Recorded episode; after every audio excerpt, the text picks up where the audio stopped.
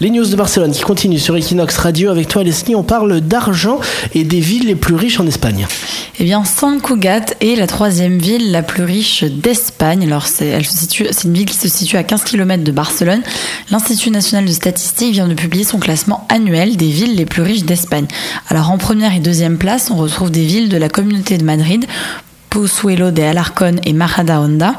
En troisième position apparaît donc Sant Cugat avec 53 767 euros de revenus annuels par foyer en moyenne. Et Barcelone se place en dixième place avec 35 874 euros.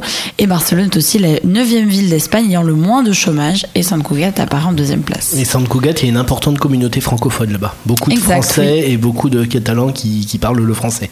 Et comme par hasard, c'est devenu très riche. Voilà, son Cugat n'est pas à plaindre.